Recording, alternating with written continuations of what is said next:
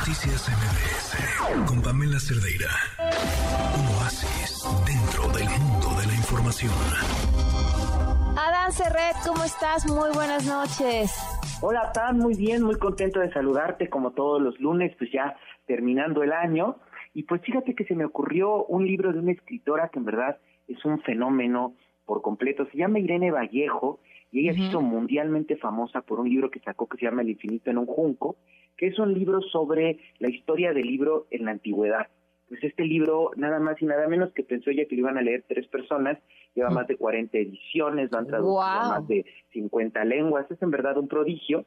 Y gracias a eso se han publicado sus libros anteriores. Ella es una filóloga experta en literatura clásica que sabe griego, latín, pero escribía antes novelas que son una maravilla. Esta novela se llama El silbido del arquero, Pam, en Random House, y es una novela fantástica. Yo creo que a ti te va a gustar mucho porque, y a todo tu auditorio porque toca el tema de la antigüedad.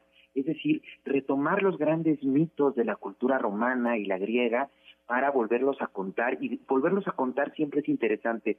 Fíjate que es algo fantástico porque es importante volver a contar algo que esté en un libro.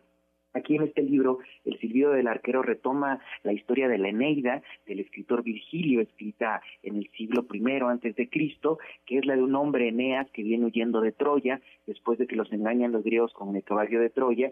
Ellos van huyendo y hay allí por allí una una profecía sobre ellos que van a fundar una nueva ciudad. Esta nueva ciudad sin duda va a ser Roma, pero en el Inter, mientras tanto, él tiene una profunda y maravillosa y terrible historia de amor como son todas estas, mm. con una diosa que se llama, se llama Dido. Creo que para todas las personas que nos escuchan, para, para mí, es fantástico decir, bueno, me encanta la Eneida, pero de repente no es tan fácil de leerla aquí. Irene Vallejo nos acerca a la historia, porque además no está contada por el poeta como en este gran libro, sino por los propios personajes. Eneas nos cuenta la historia, Dido nos cuenta la historia y la hermana de Dido nos cuenta la propia historia. Y por ahí hay otro personaje que es Eros, este dios del amor, que se está encargando de hacer sus travesuras terribles, de espiar a los humanos y decir, quiero que se enamoren, él disfruta que se enamoren, eh, es acercarse a este libro, El libro del arquero, a esta historia, pero también a algo que es muy contemporáneo, Pam, que nos interesa mucho y es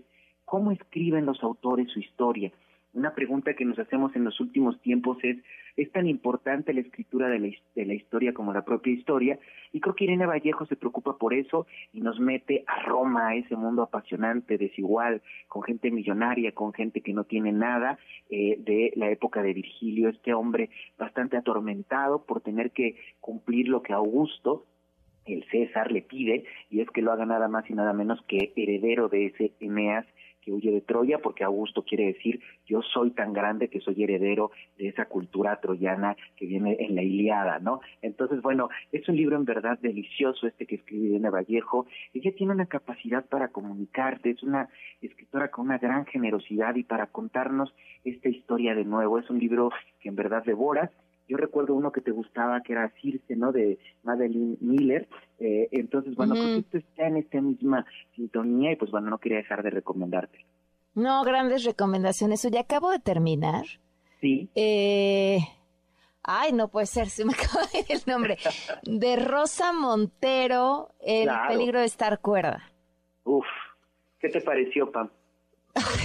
La, me, eh, la verdad es que tengo varios libros que voy, unos los voy leyendo y otros en audiolibro porque así aprovecho ciertos momentos en los que manejando y así.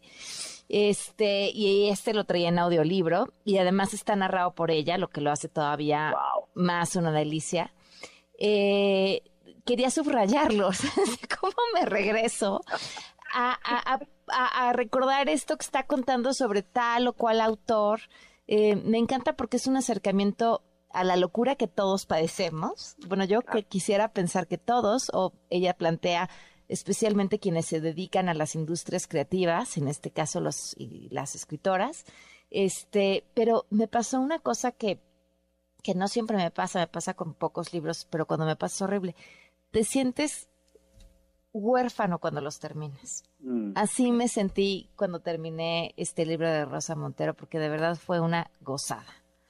Sí, es una belleza. Y mira, pues ahora que estamos hablando de Rosa Montero para trabajar y, lidiar con esa orfandad, podemos eh, recomendar La ridícula idea de no volverte a ver, que, no volver a verte, que es un libro también de Rosa Montero para, para eh, eh, recomendarlo, pero sí, sobre todo el peligro de estar cuerda, creo que tiene esta maravilla, Pam, que quizás está un poco fuera de nuestras vidas, y es esa virtud de la originalidad, ¿no? Ese momento donde pensar diferente no es eh, por triste que te haga, por depresivo que te pueda hacer, por huérfano que te haga sentir, no es necesariamente algo terrible que si no lo encausas, pues ese pensar diferente, esa locura dentro de la cordura o al revés, cordura dentro de la locura, te da una posibilidad creativa increíble y creo que no está mal plantearlo y siempre repetirlo en los medios de comunicación, en las redes y con nuestros amigos y amigas, ¿no? Pues sí, la verdad es que sí. ¿Y, y cuántos genios no este, estaban, eh, vaya, diagnosticados con, con algún tipo de locura? No sé si sea la forma correcta de llamarlo, pero, y, pero también esa locura eh, fue la fuente de su genialidad. Claro, por supuesto. O sea, bueno, tenemos una gran cantidad de creadores que sufrían esquizofrenia completamente medicada, bueno, que también tienen grandes principios de autismo. Y creo que algo bellísimo es que estas enfermedades mentales, como puede ser cualquier enfermedad física, eh, estos estas personas, estos hombres y mujeres que las padecen, lo hacen a pesar de eso, ¿no? Digamos, creo que también este libro de Rosa Montero es una forma de entenderse a sí mismo, ¿no? De decir, que tenga esto sí es una condición, sí lo padezco, porque el libro creo que es claro con eso, ¿no? Decir, ay, no todo es felicidad, ella sufre. claro, habla de las partes oscurísimas. Claro, de las partes oscurísimas, incluso cosas cotidianas que dice, no me puedo concentrar un minuto en una cosa, simplemente no puedo, ¿no? y eso pues puede ser terrible en muchos sentidos, pero dice, a pesar de eso, es una escritora y bueno a decir, además que es un libro muy, muy divertido, ¿no? Las anécdotas que cuenta que unas personas han tomado su nombre y todo eso. ¡Ay, qué tal! Que la gente que le escribe al diario, porque además me imagino que esto, esto del le escriben al diario y las cartas que le llegan, y me, y me sigo preguntando, ¿será que eh, quizá, no sé si, o sea, si pase a estos eh, columnistas que lleven muchísimos años que reciban correspondencia o ahora correos electrónicos por parte de sus lectores. Hoy uno espera las respuestas en Twitter, pero no alguien que te, que, que, que te escribe y además está haciendo pasar por ti. El final es brutal, Adán. Es de, wow, en serio quiero saber en qué va eso. Claro, Sí, yo creo que esa es la recomendación siempre para leer un libro y siempre me lo preguntan, ¿no? En las recomendaciones, ¿cómo le haces para saber si un libro va a terminar bien y si no termina bien lo recomiendas? Y creo que este es un ejemplo de decir, léanlo, cómprenlo y sobre todo lleguen al final porque es contundente y todo el libro eh, eh, va siempre para allá, ¿no? Sí, sí, sí, es una joya. Pues Adán, tu recomendación de nuevo entonces era...